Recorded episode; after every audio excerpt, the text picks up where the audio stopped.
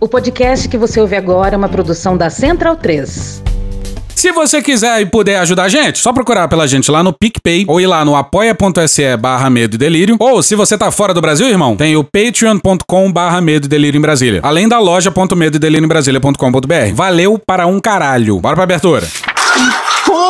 Será que os argentinos chegaram tão perto de eleger um maluco desses, hein? O peronismo é a corrente associada ao ex-presidente Juan Domingos Perón, que tomou posse em 1946, quando era casado com a popularíssima Eva Perón. A Evita promoveu a lei que legalizou o voto feminino e apadrinhou vários programas sociais. Já o Perón, como presidente, criou leis trabalhistas e incentivou os sindicatos. Perón foi tipo um Getúlio Vargas argentino, popular, mas autoritário e com um legado em disputa entre a direita e a esquerda. A Eva Perón morreu cedo, aos 33 anos do Perón, foi deposto por um golpe militar. Ele ficou no exílio por um tempão e só voltou porque o parça dele, o Héctor Câmpora, foi eleito presidente. Mas era tudo um plano. O Câmpora mal tomou posse e já anunciou para convocar novas eleições e o Perón ser eleito pela terceira vez. Só que o Perón morreu meses depois. A nova mulher dele, Isabel Perón, a Isabelita, tomou posse e se tornou a primeira presidenta do mundo. Sim, mas os militares foram lá e deram um golpe, inaugurando uma tradição de depor presidentas. Começou então uma ditadura sangrenta que matou 30 mil pessoas em sete anos e marcou o início do fim para a Argentina, porque eles entregaram o país todo fodido e uma sucessão de erros a partir daí piorou a situação. Fazendo uma comparação um pouco grosseira, só para te situar, Brasil e Argentina se redemocratizaram mais ou menos ao mesmo tempo e tiveram presidentes um pouco parecidos desde então. Sim, lá depois da ditadura deles, assumiu o Raul Afonsin, que do ponto de vista econômico foi meio que o Sarney deles. Brasileiros e brasileiras. Alfonsin também passou o governo brigando com a hiperinflação. Depois tivemos o Collor e eles tiveram Carlos Menem. Ambos faziam tipo liberalzão. Lá, o Menem criou uma política de conversibilidade. O peso passou a valer o mesmo que o dólar. E sim, a costeleta do Menem se parece com a do Milley e tem um motivo. Ambas são para fazer um cosplay do San Martín, libertador da Argentina. Aqui no Brasil, a gente também viveu esse mesmo momento do real equivalente ao dólar, quando o presidente era o FHC. Em ambos os casos, foi ótimo para importar produtos de fora e péssimo para vender a produção nacional. E você não consegue segurar uma política de paridade artificialmente por muito tempo. Com o fim dessa política, o Brasil segurou melhor a onda porque a gente tinha mais reservas, a nossa economia era mais diversificada, mas na Argentina foi um caos. O novo presidente, Fernando de la Rúa, tentou conter a fuga de dólares do país, confiscando as poupanças, com o chamado corralito, que só permitia aos argentinos sacar 250 pesos por semana. Sim, isso foi depois do confisco do Collor. Eles não viram que não deu certo por aqui, gente? Enfim, o resultado lá foi ainda pior do que aqui. Ah, os empresários não tinham como pagar seus funcionários, que deixaram de pagar as contas, foi virando uma bola de neve, o país parou mesmo. A Argentina declarou o maior calote da história do mundo. Em seguida, a Argentina teve cinco presidentes em 11 dias. A economia só voltou a crescer mesmo no governo do Néstor Kirchner, justamente na era da alta das commodities, que aqui no Brasil foram os anos Lula. E mal comparando a queda das commodities nos anos da Cristina Kirchner, que sucedeu o marido, foram os anos Dilma por aqui. Depois da Cristina, os argentinos ainda elegeram o Macri. Segundo os paralelos, dá para dizer que o Macri foi o Temer deles, só que eleito. O arroxo fiscal lá não foi pedido pela Faria Lima, como aqui, mas sim pelo FMI, que emprestou uma bolada de 50 bilhões de dólares para estabilizar a economia argentina, o que não aconteceu, porque, entre outros problemas, o Macri usou esse dinheiro para pagar bancos que queriam sair do país. Resultado, o Macri deixou a Argentina em 2019 com menos empregos, menos produção econômica e mais pessoas famintas. Ou seja, o atual presidente Alberto Fernandes recebeu o país com uma inflação de mais de 50% ao ano. Ele prometeu resolver o problema em quatro anos, mas está saindo com a inflação duas vezes maior. Sim, ele estabeleceu a meta, dobrou a meta.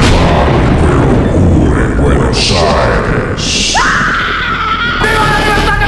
Bueno, hola y bienvenidos a Pánico y Locura en Buenos Aires con las últimas noticias sobre la mala ola de mierda que pasa en la Argentina. Buenos días, buenas tardes, buenas noches. Buenos días, carajo. Por ahora. Mi nombre es Cristiano Pone Fuego. Cristiano, su basura. Su basura. Su basura. Su basura. Su basura. Su basura. Su basura. Su basura. Su basura. Su basura. Eh, Cristiano. Esse maldito gusano. Y el podcast Pánico y Locura en Buenos Aires. Aquele podcast. Pánico y locura, un beso para ellos. A la mierda el pánico y locura en Buenos Aires. Yo no escucho el pánico y locura. Es escrito por Pietro Daltro. Un fuerte abrazo, Daltro. Y un beso para Pedro Daltro. Beso d'altro. Pietro Daltro. Pietro Daltro. Pietro Daltro. Un beso para Pietro Daltro. Eso es el episodio 290 a 295. Es verdad. Al diablo eso. ¿Vamos a pasar trapos? No. Entonces intentemos estar un poco menos enojados. Sí. Chega da bagunça. Mas sim, bora pro medo e delírio em Buenos Aires. Carajo, Marquito. Tamo de volta, hein? ¡Puta que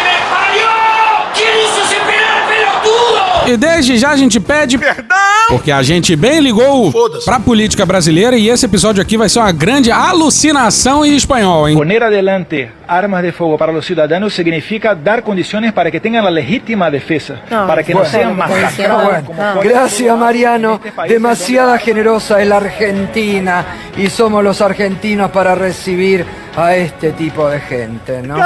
E a gente não vai explicar tudo não, hein? Vai ser só uma grande coleção de doideira. Doideira! Eu não tô doido, não! Mas é na nossa primeira aventura internacional, lá no dia 738 do governo Bolsonaro ainda, intitulado Medo e Delírio em Washington. This is Fear and Loathing in Washington, D.C. with your host, Christian Setfire. Sobre o 6 de janeiro de 2021 lá em Washington, a gente fez um episódio com e um episódio sem tradução. E deu um trabalho que puta que pariu, hein? Mas dessa vez, como é em espanhol a maioria das coisas, vai traduzir só uma coisa ou outra, tá? Só o que a gente achar que tá muito diferente, que não dá pra entender. As intenções são muito claras. E tudo bem se o seu espanhol não for tão bom. Porque loucura você não entende, você sente no seu coraçãozinho. Ai, que loucura. Porque mesmo pessoas fluentes em espanhol não conseguem entender os raciocínios desse esquisito protagonista do episódio de hoje. Essa mistura, né, de Boris Johnson com o Chuck, uma coisa meio assim. Um beijo, Daniela Lima, por mandar essa no ar. Aí as vírgulas do episódio, ao contrário da abertura, A la mierda el pánico y locura en Buenos Aires.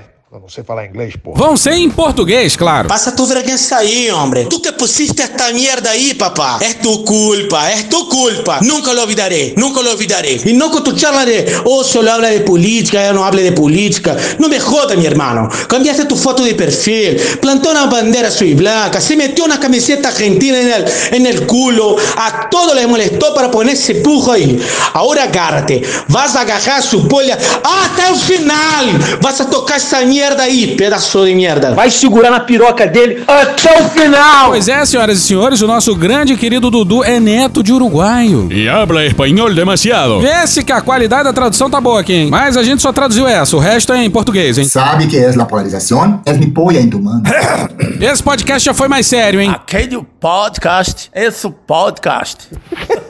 Maravilhoso! E um beijo enorme pra todo mundo que mandou as vírgulas traduzidas, hein? Mas vamos seguir. Vamos seguir. Se a gente já não consegue acompanhar a loucura brasileira, que dizer da loucura argentina? Mas aí o nosso herói Pedro Daltro tirou a sexta-feira para se entorpecer de Javier Milei e abriu os trabalhos vendo o último evento de campanha do Milei antes do primeiro turno. E puta que pariu, hein? Deixa com a cara magoada. A gente acompanhou bem de perto a campanha do Bolsonaro e os eventos de governo do Bolsonaro. E a gente não se lembra de nada tão doido assim, hein? Não me recordo, não me recordo, não me recordo, não me recordo. Não, não, não me recordo. Não me recordo, já disse. Nem aquele evento em Alagoas que teve isso aqui. Ah, que boa, rapaz. Vai conversar. Ah, é, porra. Sai daqui. Vai embora, filha da puta. E um Collor completamente desnorteado foi páreo, hein? Vamos, filha da puta. Uma pena, muita pena. Será que nunca faremos se não confirmar a incompetência da América Católica, que sempre precisará de ridículos tiranos? Esse singular evento do Javier Milei aconteceu numa lotada Arena Movistar, uma casa de shows em Buenos Aires para 15 mil pessoas. E às vezes parecia torcida de futebol e às vezes um show perturbador de música. Daddy, what the fuck, Para com essa porra aí, meu irmão! Pois é, parecia tudo menos um ato de campanha. E o evento começou assim, ó. Todas as luzes apagadas e um enorme telão ao fundo do palco com uma imagem esquisita. Parece uma cena religiosa com o nascer do sol, umas montanhas ao fundo e em primeiro plano um sujeito tocando um berrante ou alguma coisa parecida, com um lenço sobre a cabeça que remetia a algo meio árabe, sabe? Aí essa música se seguiu por um tortuoso minuto inteiro. E aí, senhoras e senhores, Vem uma explosão atrás da outra de maneira frenética. No telão, umas bombas atômicas explodindo. Alegria! Implosão de prédio, explosão de míssil. Nós vamos colapsar o sistema! O mais puro caos pirotécnico por um minuto e meio. Até que o Milley começa a surgir, não do palco, mas atravessando lentamente a plateia. É a história de um lugar que foi abandonado à sua própria sorte. Que foi certa vez meu lar, julgado e condenado à morte. O sonho que ele pôde ser, sepultado embaixo de escombros, e a liberdade de ontem nas mãos de tiranos e ogros. Aí essa música tocou por mais dois minutos enquanto o Milley não tem pressa nenhuma pra cruzar a multidão. A multidão que idolatra ele. Até que entra em cena no telão um leão. A animação de um leão em chamas. Em chamas! Leão tá pegando fogo, bicho! E o Milley claramente tem um problema profundo envolvendo a figura do leão. E aqui, senhoras e senhores, nós vamos, por um momento, sentar na mesa de um bar e virar um litrão de LSD com o Fernet. Todo mundo louco. São várias histórias em relação a isso. Milley é um fanático dos cães, eu também, mas há uma diferença bestial entre apreço aos cães e o que Milley tem. Milley teve um cão que para ele foi muito importante, o Conan, que faleceu há cinco anos. É, o próprio Milley diz que esse, ele entra em contato por telepatia com esse cão defunto, defunto, defunto, defunto, né? e que o cão lhe passa conselhos políticos. Oh, pega aí. pega aí. E você pode pensar, tem alguém se passando de médium e tirando dinheiro fácil de um otário, hein? Errou!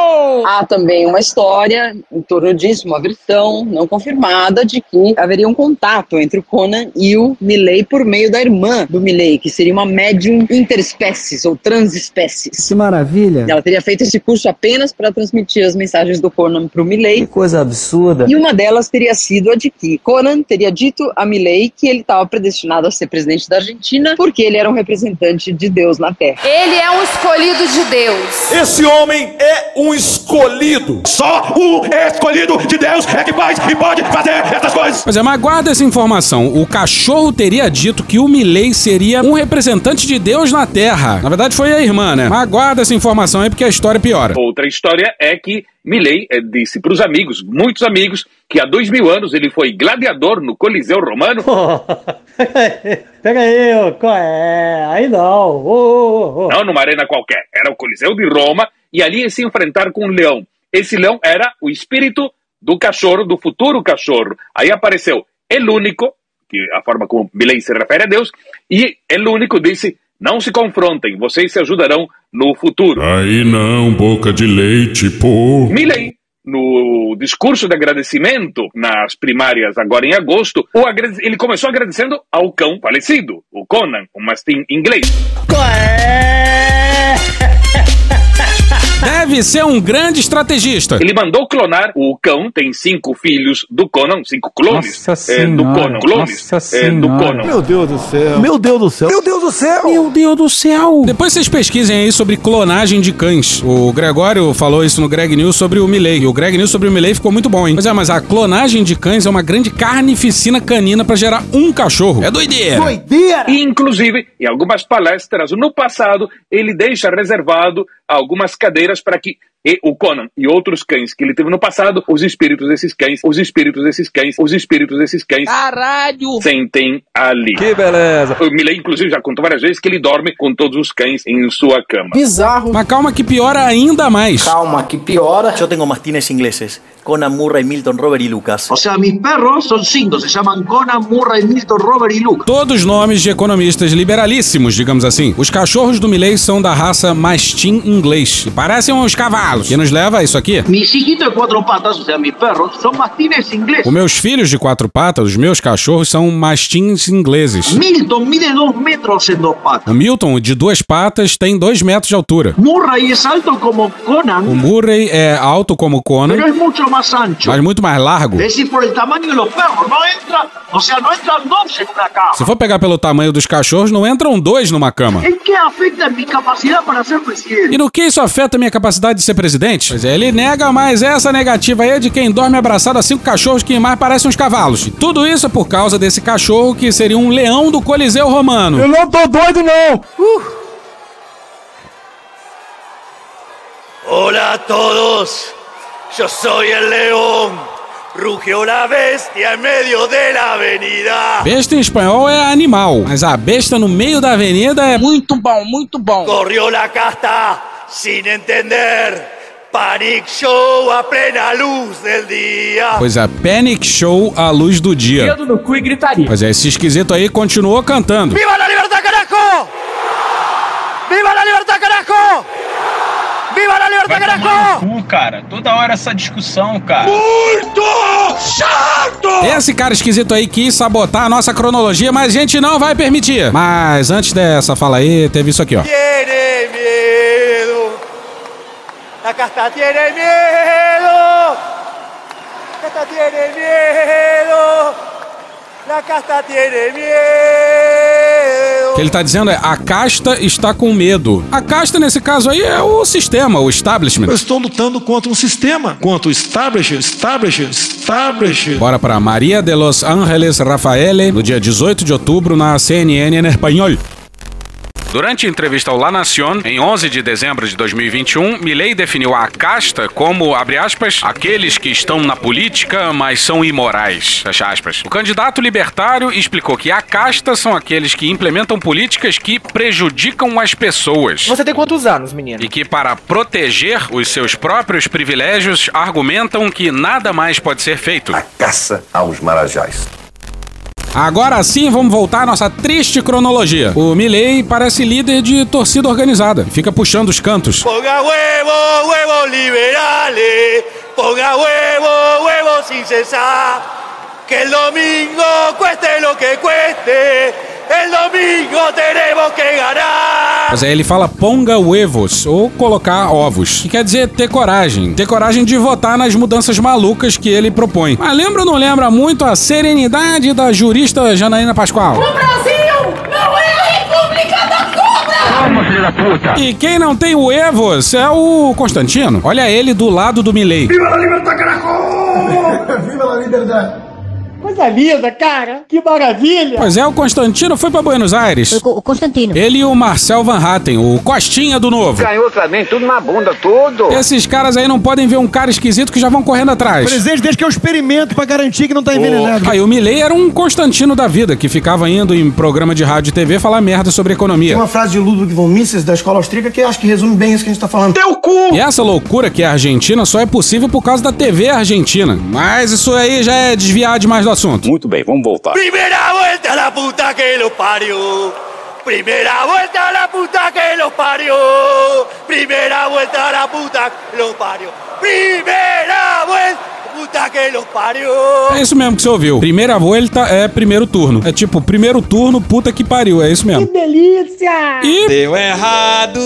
boa parte desse roteiro aqui foi feito antes dos resultados de domingo. Na Argentina existe um sistema peculiar de primeiro turno que foi inventado pelo peronista Carlos Menem nos anos 90, que determina que se uma pessoa chega a 40% dos votos e o segundo colocado está a 10 pontos percentuais a menos, ou seja, digamos que uma pessoa tem 40 e outra tem 30%, essa pessoa que já chegou nos 40 vence e já é presidente eleito. E o Milley amargou um delicioso segundo lugar, perdendo pro Sérgio Massa, o candidato governista. Parecendo que os argentinos parecem ser menos malucos que os brasileiros. Eduardo Bolsonaro tinha declarado que acho que Milley vence no primeiro turno. Se enganei. O Sérgio Massa ficou com 36,68%, o Javier Milley ficou com 29,98%. Muito longe do necessário para vencer no primeiro turno. Vou traduzir só uns trechos que talvez não dê para entender. Hoje, nessa verdadeira festa, nosso encerramento de campanha, para las próximas presidenciales, probablemente hayamos pasado el desierto de los 40 años para llegar a la O que ele fala aí é: atravessamos um deserto de 40 anos para chegar à liberdade. E bizarramente, 40 anos dá exatamente no final da ditadura argentina, em 1983. E olha que o Milley chama a ditadura de ditadura. E não tem lá o exército em grande conta, não. Dado que o exército é o Estado. E o Milley tem absoluta aversão ao Estado. Fogo, você defende que uma padaria tenha um míssil de cruzeiros? Ou um míssil antiaéreo? Sim. Vai que um comunista toma o poder e resolve confiscar o pão das padarias. Então é bom que uma padaria, a pessoa jurídica, tenha um, um míssil antiaéreo. É uma boa ideia. Não é que o Milley tenha apreço pela ditadura, não. Ele chama de ditadura e diz que teve 8 mil mortes. Mas contesta um número de 40 mil mortos, que é o número oficial. Então a gente não consegue entender por que diabos ele falou 40 anos. E dado esse contexto, portanto. Somos una estructura outsider, outsider. Y les ganamos a todos. Somos uma estrutura outsider, outsider e ganhamos de todos eles. Dizer, Bolsonaro não era outsider porra nenhuma. O Trump era sim um outsider. E o Milley tem razão em se dizer outsider, outsider. E a merda é que num país com uma crise econômica que data de décadas, isso é atraente. Quando as pessoas já não sabem mais no que apostar, elas começam a se abrir a apostar numa esquisitice tipo o Milley, apesar dele ser muito esquisito. Yo recuerdo a fines de 1998. Eu lembro que no final de 1998 Estábamos en el lanzamiento de un candidato, hasta el momento pareciera liberal en ese momento.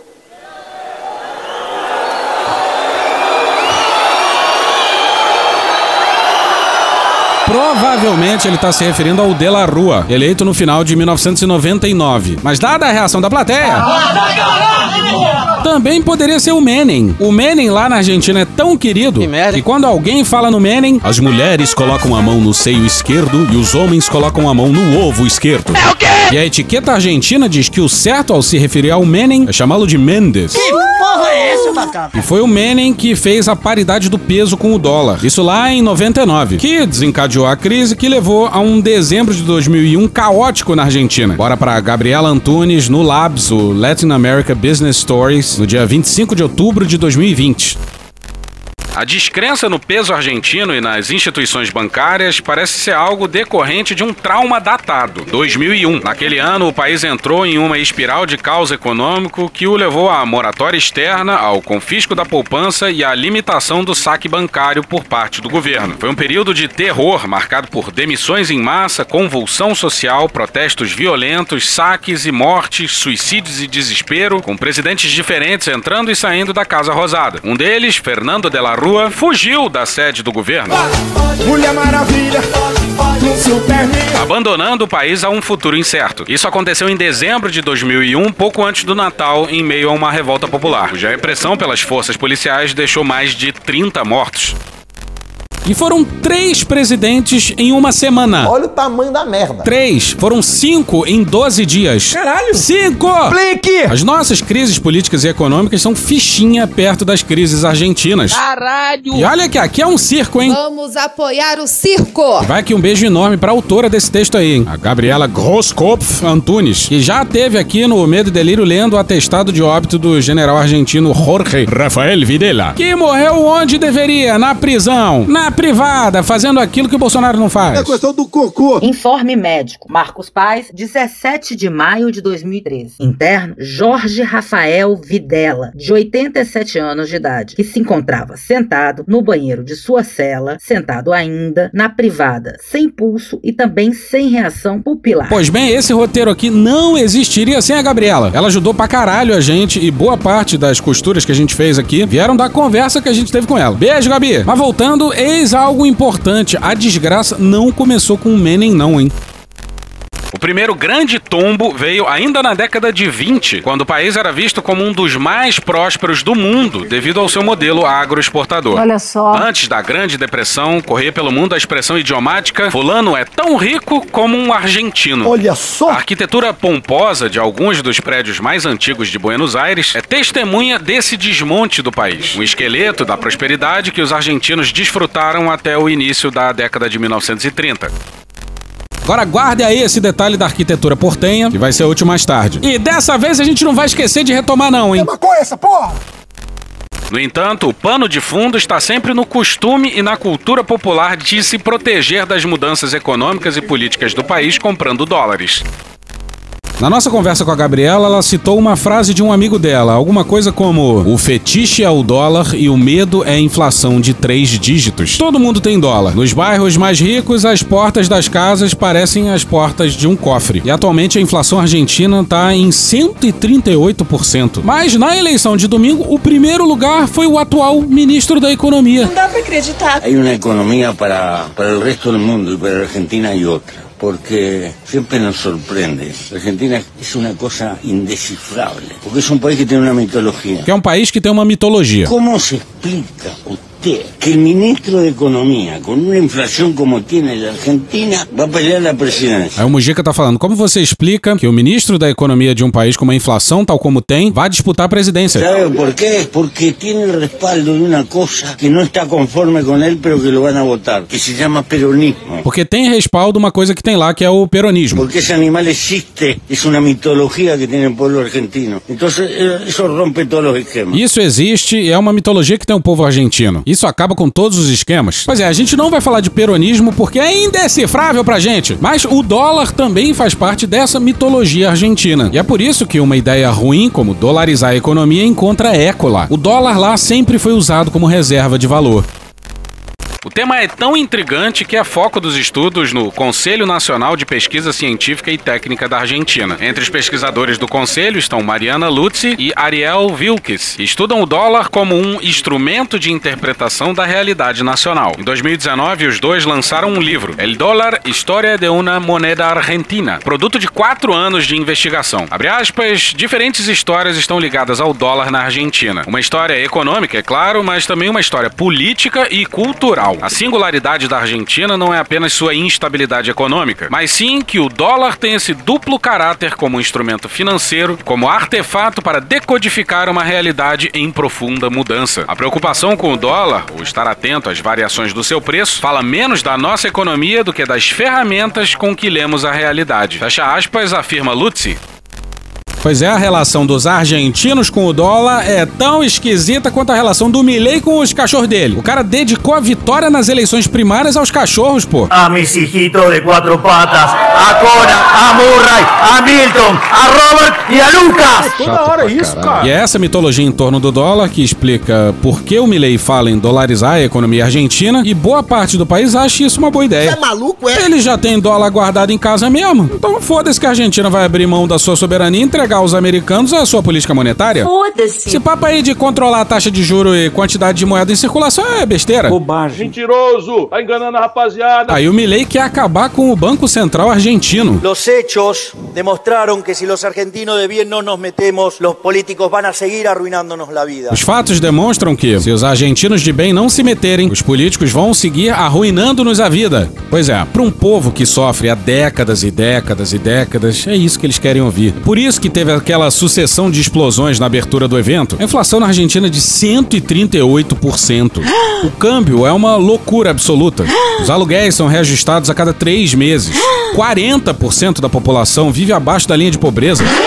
A situação por lá é dramática. É justamente nessas horas que surgem personagens messiânicos com soluções fáceis, que nem esse cara esquisito aí. Porque si aquellos que queremos una Argentina distinta Porque se aquelas pessoas como nós, que queremos uma Argentina diferente, no nos involucramos y no participamos, todo va a seguir igual y cada vez vamos a ser más pobres. se não participarmos, tudo vai ficar igual e vamos ficar ainda mais pobres. Por lo tanto, pongamos este freno a los empobrecedores de siempre. Portanto, vamos colocar esse freio nos empobrecedores de sempre. Lembrando que o Menem fez a paridade bebendo na fonte do consenso de Washington, lá na década de 90, que era extremamente liberal e fiscalista. Aí deu no caos de 2001. E nessas três décadas aí de. Dedo en el culo e gritos. Pois é, um extremista liberal tá querendo resolver a cagada do liberalismo. Paradoxo, que chama isso aí. A banheira tá vazando e o cara quer abrir mais ainda a torneira. A música tá baixa demais e o cara quer abaixar ainda mais o volume. O p... já tá duro e o cara quer ainda mais Viagra. Milley relembra um ato em 2021 que ele considera o começo de tudo. Hicimos un acto donde recitamos los principios fundamentales del liberalismo. Pô, pega aí. pega aí. E aqui a gente precisa parar esse espetáculo lisérgico para falar da relação desse esquisito com esse liberalismo nihilista aí. Somos superiores estéticamente. Miren lo que es New York, miren lo que es Cuba. Não grita aqui não, calma, não grita, seja educado. Estamos en una situación donde no solo somos superiores en lo productivo, no solo hemos sacado millones de personas de la pobreza, no solo es el único sistema que es justo, sino que además somos estéticamente superiores. Muchas gracias y ¡viva la libertad, carajo!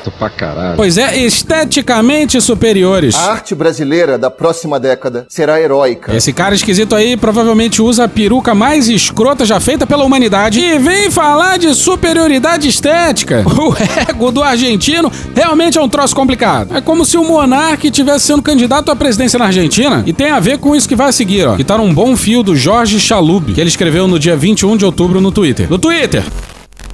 Vale destacar que a campanha de Milley expõe didaticamente a distância entre o ultraliberalismo e o neoliberalismo hegemônico no debate acadêmico da economia. O neoliberalismo parte de certa ideia de ciência, presente no conceito de Friedman de economia positiva e de uma enfática defesa de métodos econométricos. Já o ultraliberalismo da escola austríaca de Mises e de Hayek do pós-1945 e do anarcocapitalismo norte-americano de Rothbard e Bloch se funda antes na crença da superioridade ética dos seus valores.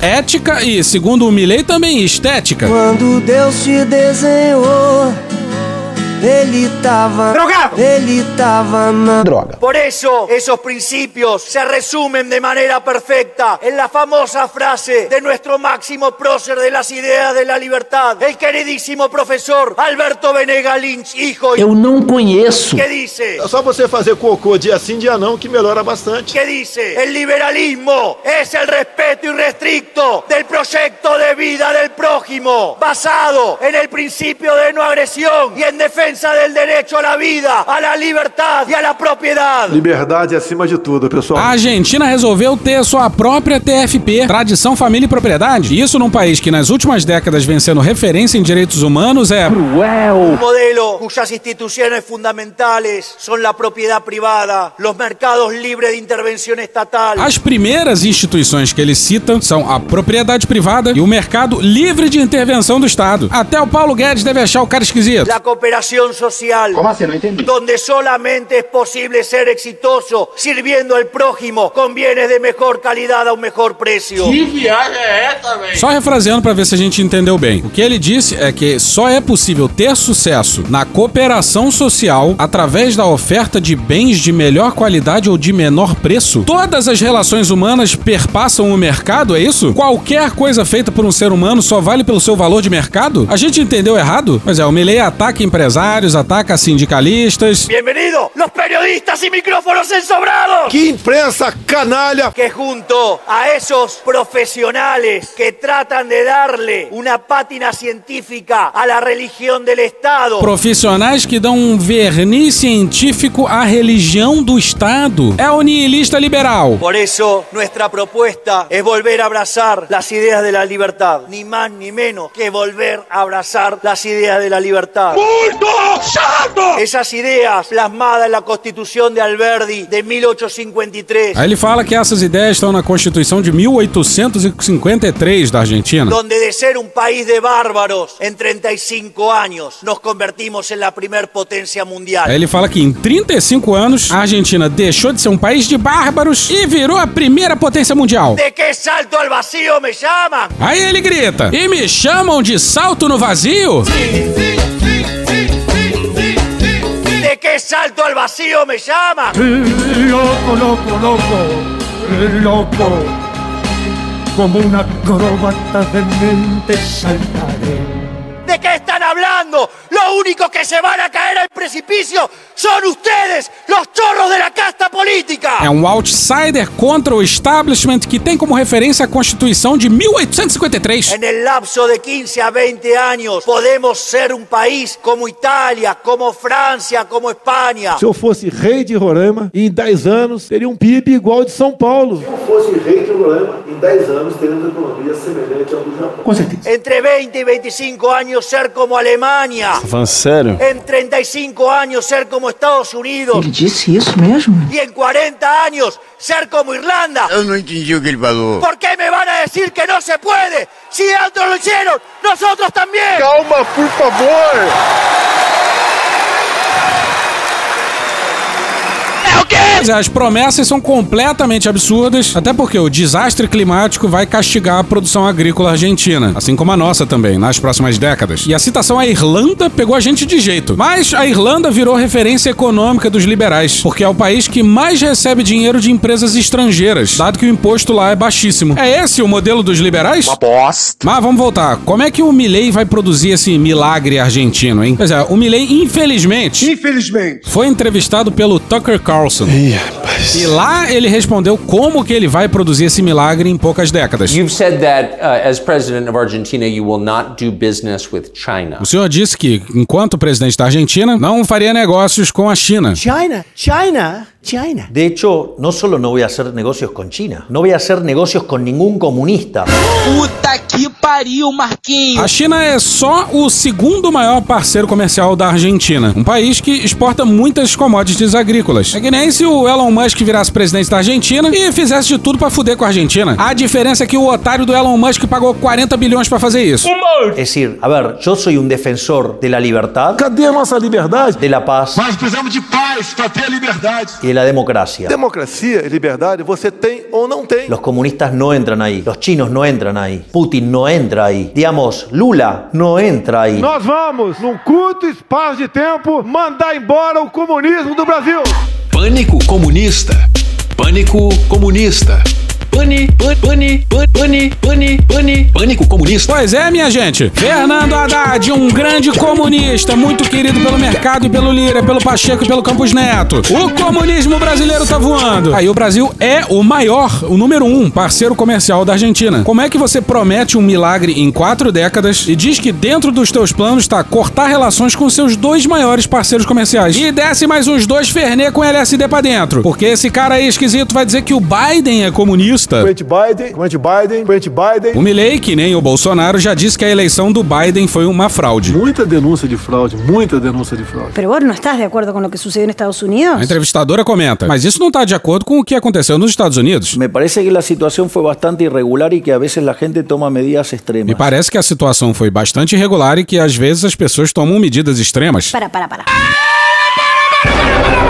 ¿Hay alguna manera de justificar lo que pasó en Estados Unidos? Tem como justificar o que aconteceu nos Estados Unidos? Vos decís una situación particular. ¿Cuál es la situación particular? O senhor se refere a uma situação particular? Que situação particular? Que, digamos, todo da a entender que, que se robaron una elección. Que se roubou uma eleição. Fode, porra! ¿Cómo que se robaron una elección? ¿Por qué decís que se robaron una elección? Como se roubou uma eleição? Por que, que você diz que roubaram uma eleição? Sí, eh, el recuento de votos estaba favorable a Biden. Se a recontagem de votos estava a favor do Biden. Hubo muchas irregularidades. Tiveram muitas irregularidades. Hubo muchas irregularidades y no es y no es nuevo que los demócratas hagan trampas en las elecciones. Houve muitas irregularidades. E não é nenhuma novidade que os democratas cometam fraudes nas eleições. Está bien, pero no, en un país que digamos que es la- una de las democracias más maduras del mundo. Sim, mas num país que a gente pode dizer que é a democracia mais madura do mundo. Está bien, Este, y, digamos, pero si hay dudas No sobre pueden si robarse una. eh, eh, o bueno, sea, no, es- no son que hay- poquitos votos la diferencia. Não pode ser possível roubar tantos votos assim. A diferença não foi pequena. parece que hay lo- y digamos, evidentemente hay gente Bueno, que el que tiene, tiene muchas dudas dudas. Parece que há dúvidas. Tem gente que tem muita dúvida. Es Donald Trump, pero ni siquiera su. Y su pero vice. y bueno, Sim, o Donald Trump, mas nem sequer o seu vice. Bueno, está bien, digamos, el, el vice es parte de- del sistema. El problema es que Trump es antisistema. Sim, mas o vice é parte do sistema. E o Trump, ele é antissistema.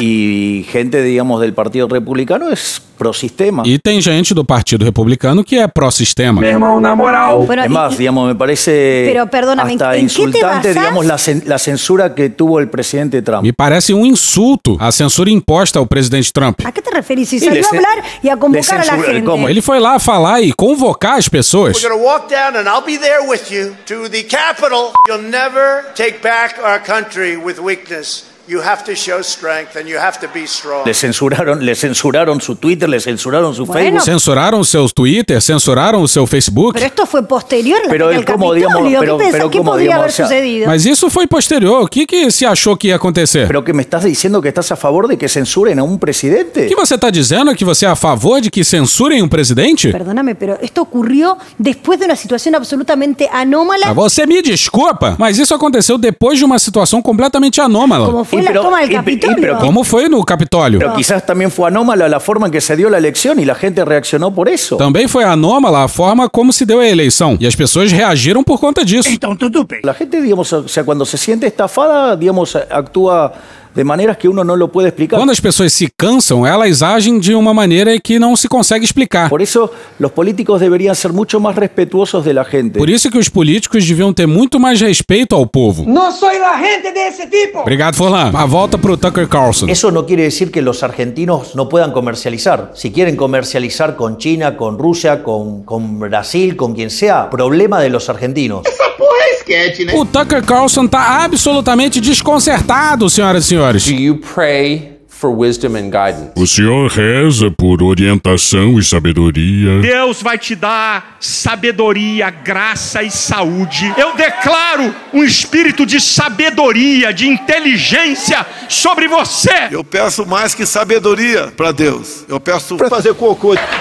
Aí a melhor forma de definir o Milley, que até o Tucker Carlson se espantou com ele. Pra quem não sabe, esse rapaz aí, o Tucker Carlson, era o líder de audiência da Fox News. E ele foi demitido porque a Fox teve que pagar 800 milhões de dólares pra uma empresa americana que vende equipamento para apuração de votos. O Tucker e outros funcionários da Fox sabiam da mentira, sabiam que era mentira e veicularam assim mesmo. E tá tudo registrado em deliciosas mensagens e e-mails desse pessoal aí. Que delícia, cara! Estoy convencido de lo que estoy haciendo. Esse sim é o grande problema. E vamos seguir com o pensamento econômico mágico desse cara. La idea que donde hay una necesidad nace un derecho. Y eso es un problema porque las necesidades son infinitas y los derechos alguien los tiene que pagar. Y el problema es que los recursos son finitos. Entonces, frente a la situación de necesidades infinitas y recursos finitos, aparece un conflicto. Los liberales ese conflicto lo resolvemos fácilmente.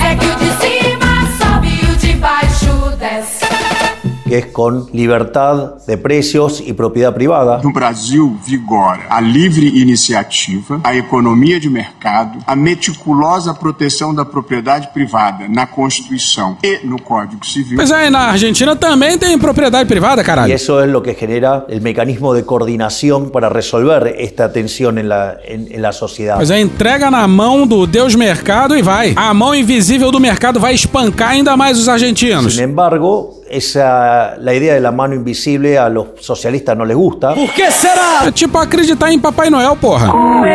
Y ellos prefieren la garra del Estado y básicamente lo esconden detrás de la idea de la justicia social. É isso mesmo? O Milley tá abertamente se dizendo contra a justiça social. Donde la justicia social es profundamente injusta porque implica un trato desigual frente a la ley precedido por un robo. Novo é diferente, é top, é moderno. Nem o Tucker Carlson consegue esconder o espanto, nem ele. Puta que pariu! I didn't fully appreciate the degree to which the Argentinian government had embraced fringe academic American style social justice. Eu não estava bem informado do quanto o governo argentino havia adotado um conceito de justiça social acadêmico como o dos Estados Unidos. Loucura. E se preparem.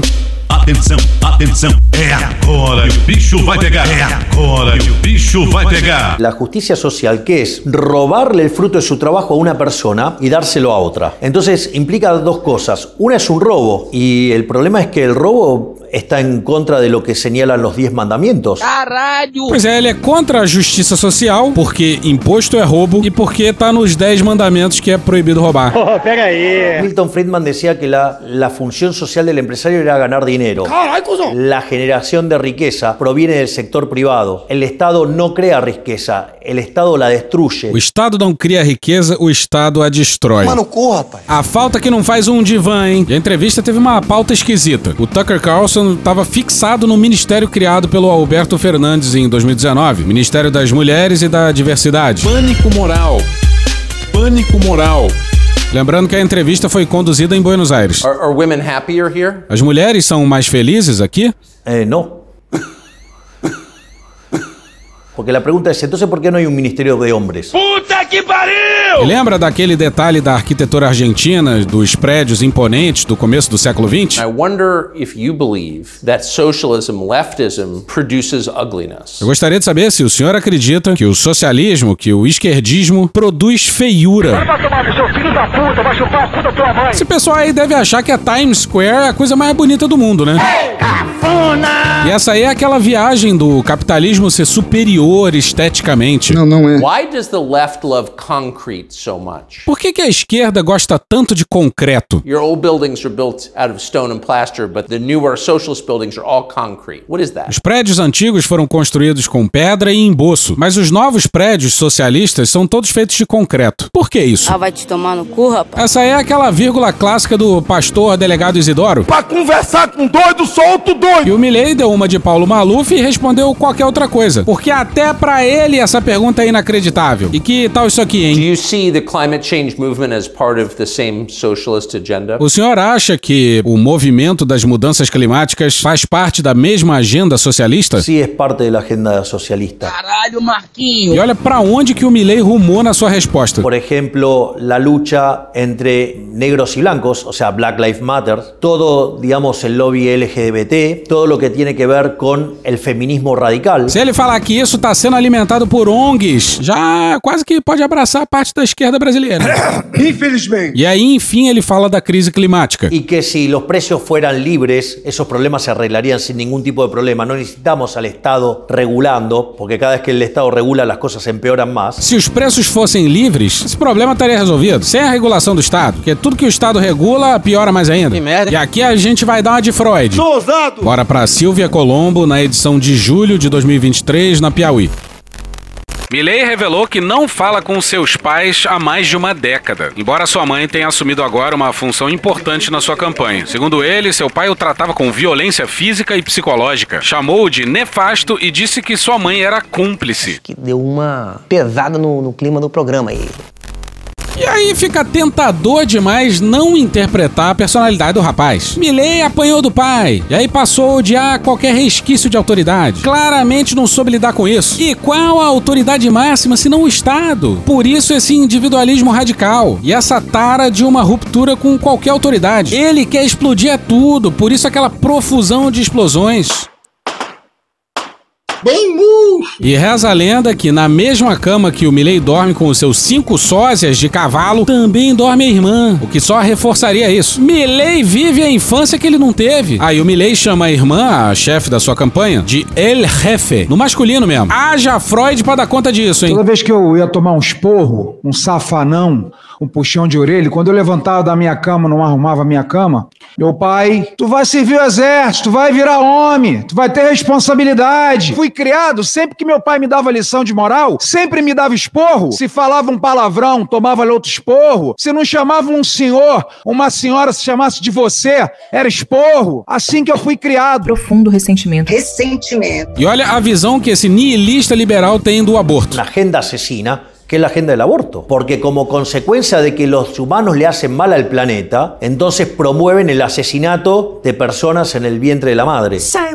É isso? A esquerda quer o aborto porque os seres humanos fazem mal ao planeta? Não, porra, não pode ser. E esse liberalismo à la carte aí é maravilhoso. E você disse que é liberal? Ah, alto lá, né? Nesse caso não, nesse caso, viva o Estado. É a única exceção dele por enquanto. You oppose abortion. Why? Você é contra o aborto, por quê? Bueno, porque como liberal, eh, o sea, liberal libertario, ah, ah, claro, porque en inglés eh, li- liberal es distinto.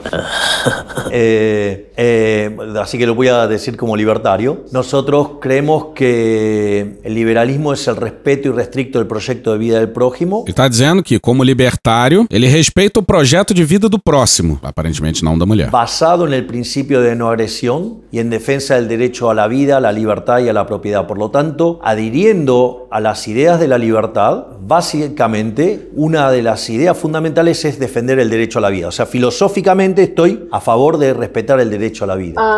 Pois é, todo liberal que entende o que é liberalismo é contra o Estado se metendo a uma coisa que diz somente ao indivíduo. Pois é, mas o Milley fala, fala e o Tucker Carlson tá desgraçado na cabeça. Será que o Milley vai conseguir radicalizar ainda mais o Tucker Carlson? Are you arguing that socialists commit bloodshed because they believe they are God? Você tá dizendo que os socialistas cometem massacres porque acham que são Deus? Porque ellos se creen que son Dios. Tá de sacanagem. Ah, pô, claro que não, pô. Deus é o Milley. Quem disse isso foi o cachorro dele. A irmã dele, na verdade. né? ¡Doidera! Es decir, son unos herejes. E olha o argumento. Es decir, por eso Hayek en su último libro esto lo llamó la fatal arrogancia. Es decir, Porque para coordinar todo este tipo de acciones, la cantidad de conocimientos que hay que tener, lo que dice es que para poder aplicar el socialismo es necesario que las personas que lo hagan deban ser omniscientes, omnipresentes y omnipotentes. Ou seja, o argumento é como pra controlar todas as variáveis de uma economia e de uma sociedade só sendo Deus, ah, meu irmão, então é melhor largar pra Deus e foda-se. Es decir, creen que son Dios. Vai tomar no cu, bicho! Mas o Medo e Delírio agora tem uma correspondente em Buenos Aires. Mentira! Medo e Delírio tá muito chique. Pois é, a Silvia Colombo, colunista da Folha em Buenos Aires, teve a incrível gentileza de mandar um áudio pra esses dois imbecis aqui. Ela toca num ponto muito importante. No áudio que vai seguir, ela tá falando daquele último evento de campanha do Milley. Ela tava lá. Oi, Pedro.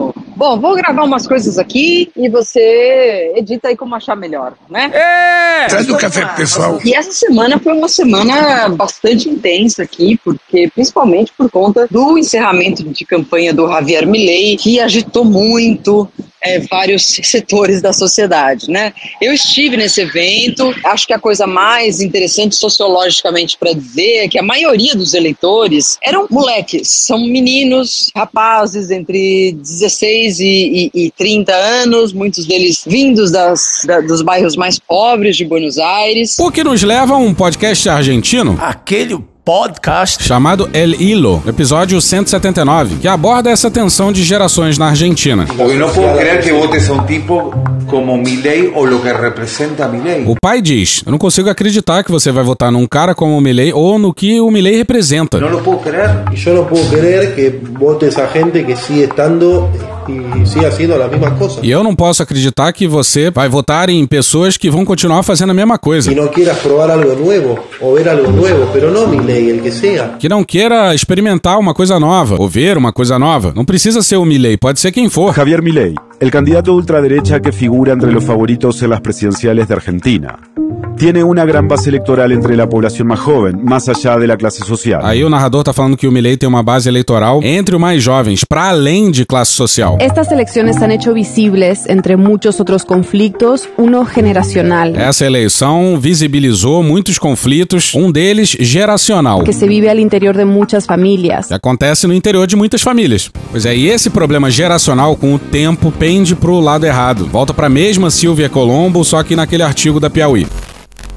A ideia de trocar o peso pelo dólar incendeia a imaginação do eleitor mais jovem, da classe média e das periferias de Buenos Aires. Com a promessa de produtos importados mais baratos, acesso a viagens ao exterior e salários pagos em moeda forte. Abre aspas, só serve para atrair eleitores que não são ideológicos, mas estão com raiva por causa da situação econômica do país. Fecha aspas, diz um deputado.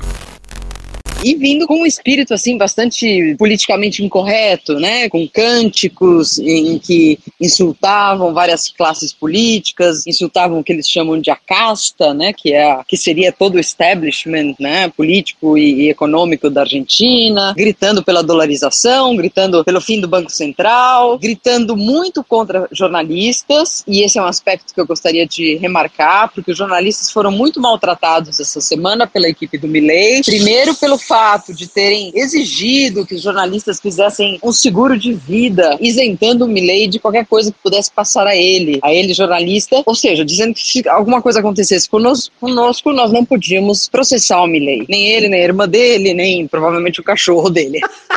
Muito bom, muito bom. A Silvia é ouvinte do Medelírio, ao contrário de certas pessoas. Eu não ouço Medo e Delírio.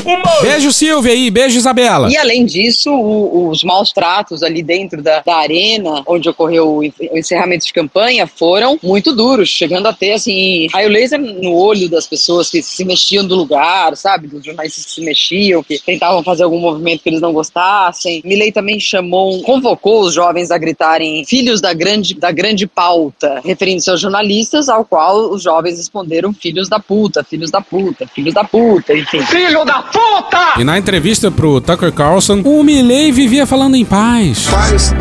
Gases. Tranquilidade.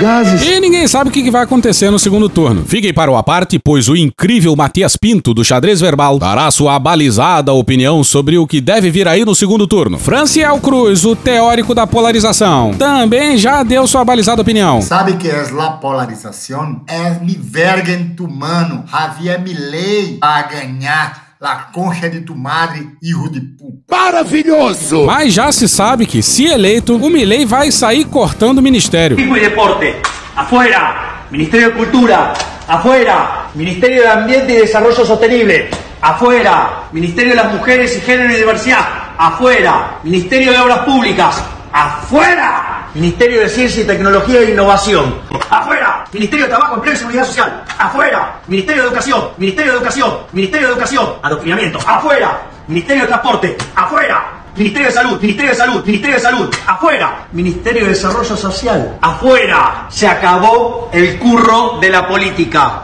¡Viva la libertad, carajo! Chato pra caralho. É por isso que o símbolo da campanha, para além do leão, é uma motosserra, que ele quer cortar a porra toda. Nós diminuiremos o tamanho do Estado. Teremos no máximo 15 ministérios. Bora pra uma outra entrevista do Milley. Nosotros vamos a ir a ocho ministerios, nos vamos a quedar con el Ministerio de Economía, con Relaciones Exteriores, Capital Humano, con Infraestructura, Seguridad, Justicia, Defensa y Ministerio del Interior. Pois é, não tem saúde, não tem educação, esses detalhezinhos. Boa besteira, gente. E olha que coisa singela. O entrevistador pergunta como ele vai governar, né? Si nosotros ganamos, implica un cachetazo la forma tradicional de hacer política. Es el fin de la vieja política. Es el fin, literalmente. Extremamente fácil. Pois é, essa entrevista foi antes da eleição. O entrevistador pergunta quem ele vai buscar para apoiar o governo. Ya está en marcha. Es el trabajo fenomenal que ya está haciendo Guillermo Francos, nuestro ministro Ya Interior. está dialogando con los partidos. Exactamente. En términos, Figuras. en términos políticos se dice es el que está llevando la ambulancia. Para recoger heridos. Exactamente. Não sei se deu pra entender, mas o Milley tá dizendo que, politicamente, ele agora tá indo com a ambulância pra salvar os feridos, quando ele devia estar indo com o rabo entre as pernas pedir apoio pra eles. E ele se esforçou, por exemplo, em insultar os eleitores mais velhos da Burrit. Bora pra Júlia Barbon no dia 23 na Folha. No segundo turno, costuma prevalecer o voto racional. Uma parte do eleitor de Burrit, que é anti-kirchnerista, vai transferir os seus votos para Milley, mas não todos. Milley provoca medo e fez ataques muito duros ao eleitor dela, que é mais velho e religioso. Disse coisas como velhos mijões e ofendeu o Papa Francisco. O grosso chegou!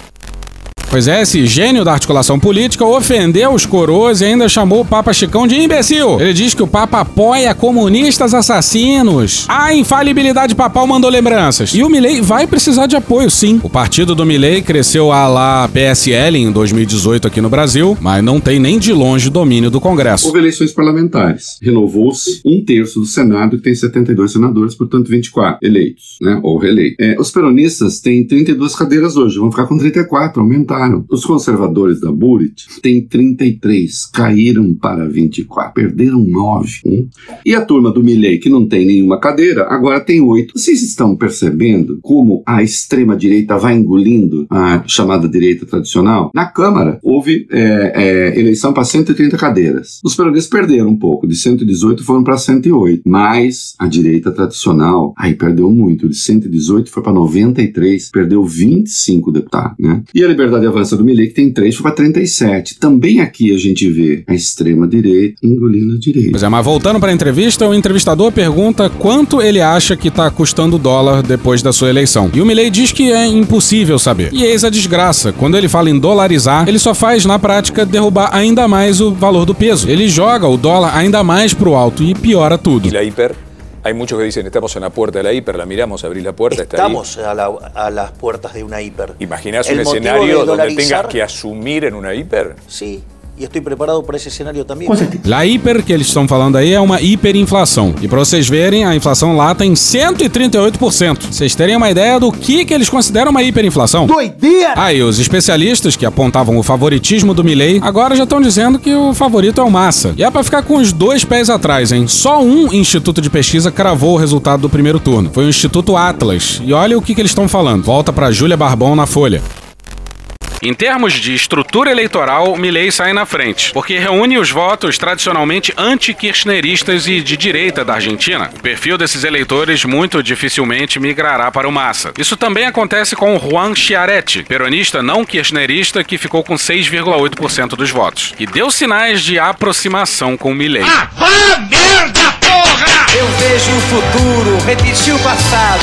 Flashback. Muitos partidos definiram hoje quem irão apoiar no segundo turno para a presidência. O PSDB decidiu, numa reunião tensa e com discussão em Brasília, se manter neutro. Nós não apoiaremos nem o PT, nem o candidato Bolsonaro. Viva Lula! End of flashback.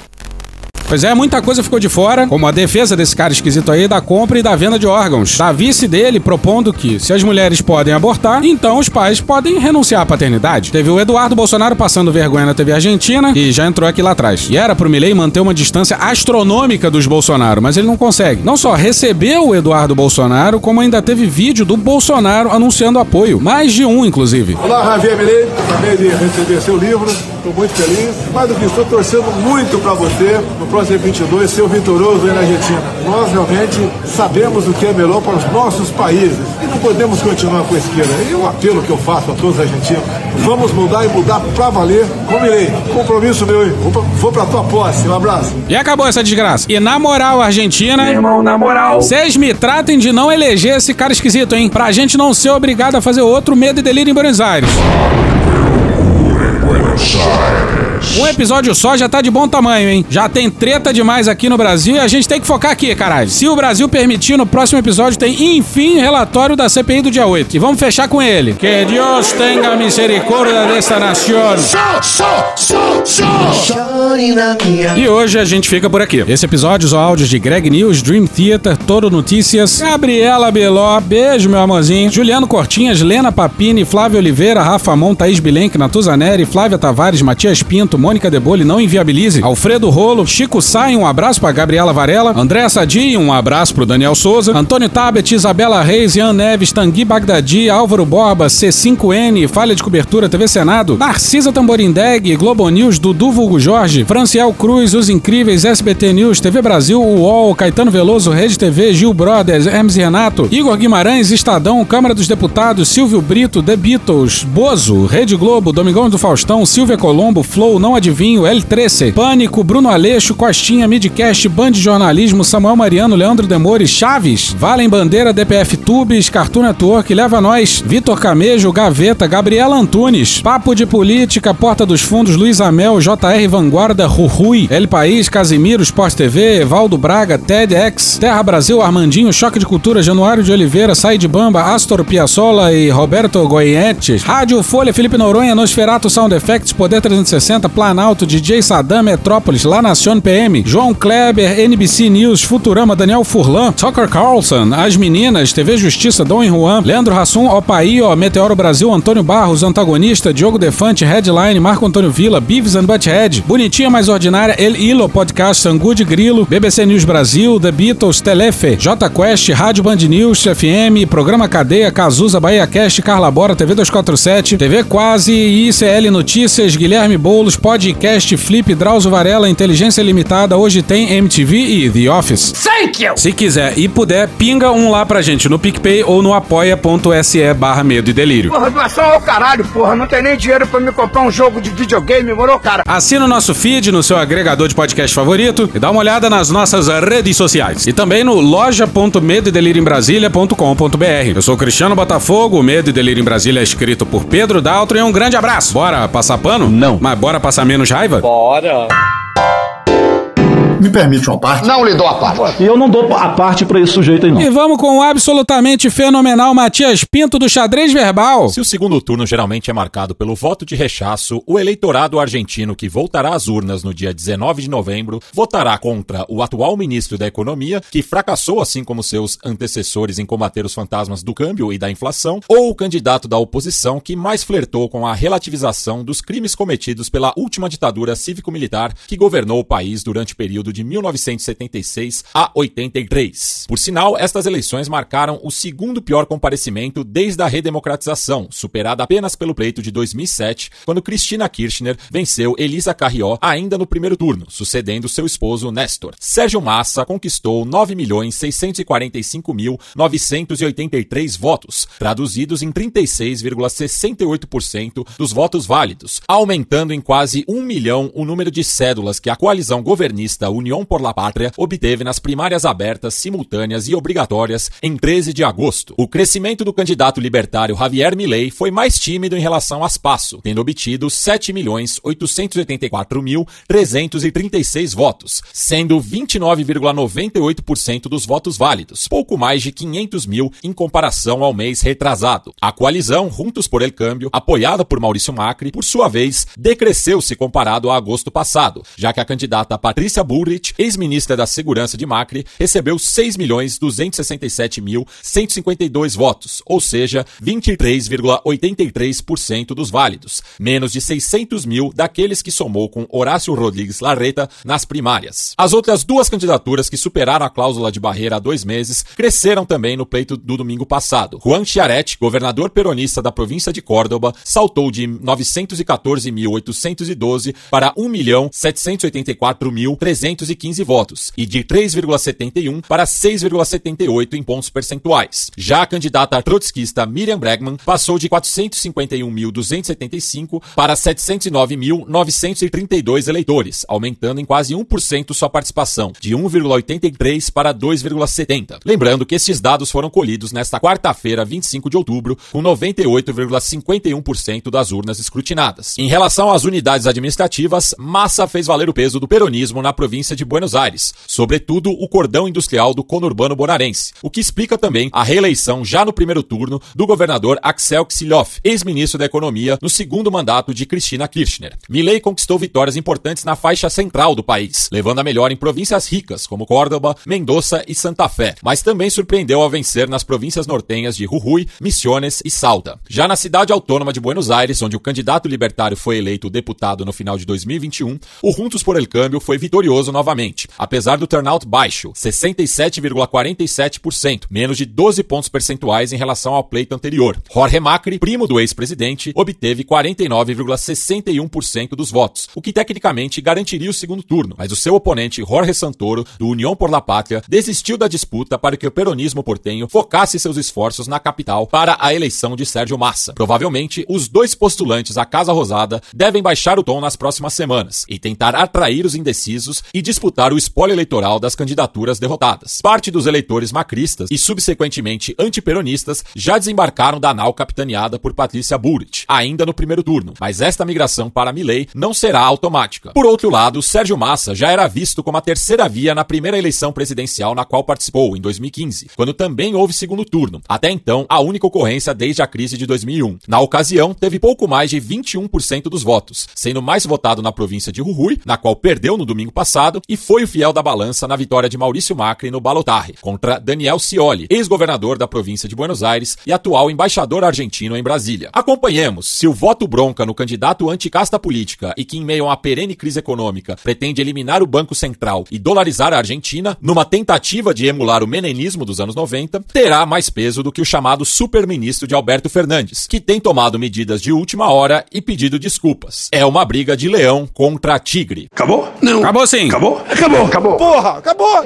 Beijinho, sigamos com muito amor e poesia. Ouve a voz do seu períneo. A boca é um ano da face. Varanda do pum. Lexotan não se toma na veia. Essa porra é maconha? Quando você é jovem, qualquer pessoa que tem um baseado vira seu amigo. O Bolsonaro sendo atropelado. Tô de acordo. Fazer as pessoas passarem fome. É isso. Cenoura, cenoura. Mais ou menos isso. Que porra é essa aqui? É maconha essa porra? Quem fuma 200 baseados? Muita gente. Muita, mas muita gente. Conversa de bêbado. Algum delírio. Presunto Parma, vamos lembrar, não é qualquer presunto. Não é proibido no Brasil transar. Nem todo mundo reage bem a um eletrochoque, né? Antigamente as pessoas ainda coçavam a virilha, hoje nem isso coça mais. Pega sua Toyota, empurre dentro do seu cu. Um opalão, um chevette, um gol bolinha. Vai deixar eles mijarem em cima de você. Lixo. Arrombado. Vai entrar o grosso. O grosso chegou! Ai, que dor no meu pau. Eu sou especialista em pau. É a piroca. Ela é bastante extensa. Veja a gramatura. Também entra, também entra. Cadê os machos? Eles têm um pênis. Há controvérsias. Contém ovos. Não esqueça de lavar os testículos, a virilha e o ânus. 95% da população mundial faz errado a limpeza do ânus. Anos. Os galináceos têm pênis. Tem graça esse final? Não, né? Desculpa. Desculpe. Desculpe. Desculpe. Desculpa. Desculpe.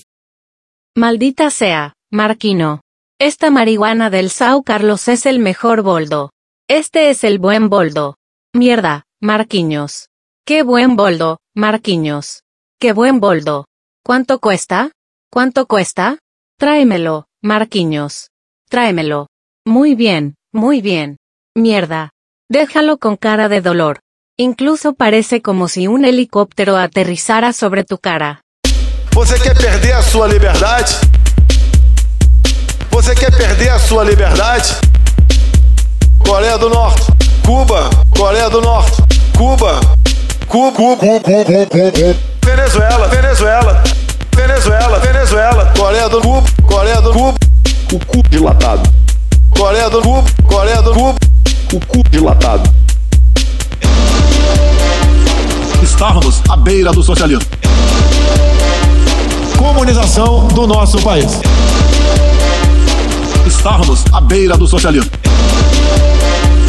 Comunização do nosso país. Porra. Aí, duas coisinhas. Primeiro, por que caralho pânico e loucura em Buenos Aires? Pelo mesmo motivo que é Fear and Loathing in Washington DC. O título do Medo e Delírio em Las Vegas que inspirou o nome do Medo e Delírio em Brasília. Nos Estados Unidos é Fear and Loathing in Las Vegas. E na Argentina saiu como Pânico e Loucura em Las Vegas. Então tá aí a explicação. Outro detalhe. A Patrícia Bullrich, dia 25 agora de tarde, manifestou apoio ao Javier Milei. Puta que a extrema-direita vai engolindo a chamada direita tradicional. E para não engolir, eu acho que para não engolir, a direita tradicional deveria ter a clareza de dizer nós somos democratas e não nos juntamos com fascistoides. Mas ela não diz isso, nem na Argentina, nem aqui, nem em lugar nenhum. Porque ela se junta, se deixa engolir. Né? Talvez essa extrema-direita tenha a cara de pau de dizer o que eles não têm coragem de dizer. Será? Miedo y delirio en Buenos Aires. ¡Qué delicia, muchacho!